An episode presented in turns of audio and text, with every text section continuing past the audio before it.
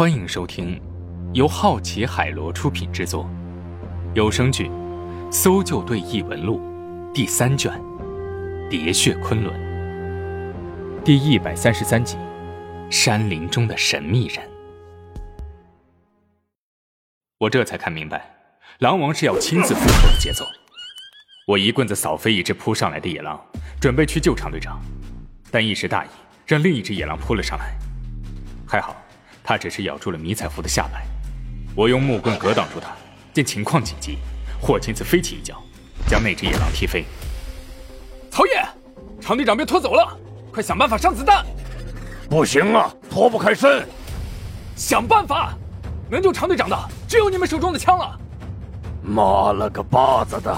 好，我上子弹。曹野往后退了半步，躲进俩雇佣兵中间，快速的换了个弹夹。缺少品字形的核心，野狼就像疯了一样扑了过来。两只雇佣兵已经自顾不暇，曹野无奈，只得先连续点射，缓解自身的压力。就这会儿功夫，四只野狼已经把常队长拖到了断石下面。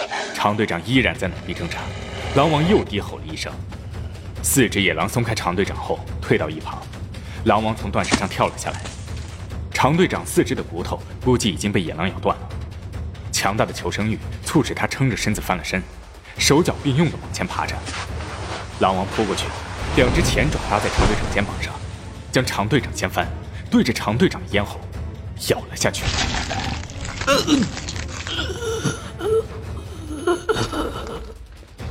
常队长脚后跟使劲地蹬着地面，但仅仅过了几秒钟，他的四肢都放松了下来，叫声也消失了。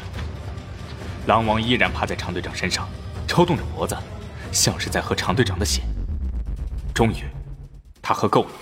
他仰起头，整个胸前、脸上一片血污，胸口的白毛也染成了红色。他又仰天长啸，似乎是在告慰那只死去的母狼，又似乎是在释放复仇的快感。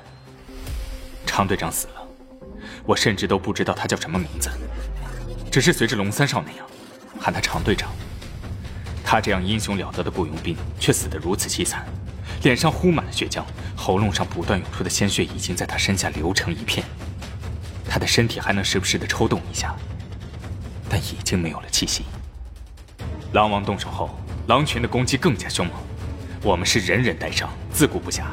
草野三人轮流换弹夹，那里已经成了绞肉机。狼群悍不畏死地向三人发起进攻，往往是十几只野狼一起扑上去围着三人咬。三人努力地向我们靠过来，身后散落着一地的死狼。狼群用巨大的伤亡换来的是三人子弹的高清。我的左腿和胳膊让野狼咬走了两片肉，连包扎的时间都没有。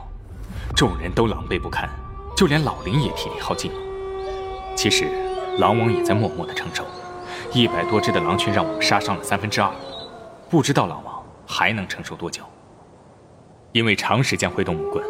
我的两个肩胛都已经酸疼无比，一个不小心让野狼将手中的木棍拽走了。野狼们发现我们手无寸铁后，向我和身后的霍青子、恐龙专家扑了过来。小心，李队长！我一手将霍青子两人扒在身后，自己用身体挡在前面，几乎是闭着眼睛等待狼群的冲击。我甚至已经想到了，野狼们将我拽开，然后三五成群的扑上来，咽喉。脖子、四肢都会被撕咬，直到将我们撕成碎片。不知道从哪里射出来一支羽箭，扑向我的野狼的脑袋被射了个对穿，擦着我的身体摔落在地上。我转头望去，此时在狼王点将台的断石上，居然站着一个人。那个人有着消瘦的身体，花白的长发随意地扎在脑后，一身老式的灰布中山装，一个剑壶斜挎着背在身后。他不断的从剑壶中抽出剑支，搭弓射箭。两箭分别将正在撕扯龙三少胳膊和正在与老林纠缠的野狼射死，解决了两人的危机。然后他又抽出一支箭，拉成满弓，一箭射入狼王面前的泥土。狼王凝神抬头望着那人，看了片刻，眼睛里竟然流露出些许不甘。野狼们听到嚎叫声，迅速的往后退。不到一分钟的功夫。但凡是能动的野狼，以及那个箭手，都消失在我们的视野里。狼王并没有离开，他似乎是在巡视战场，躺了一地的狼，也有许多还没有死，只是失去了行动能力，躺在地上呜咽着，呻吟着。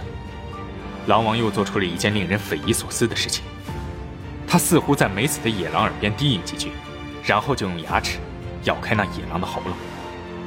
此刻，他不像是个狼王，而像是在战火纷飞中守在将死的士兵身边祈祷的牧师。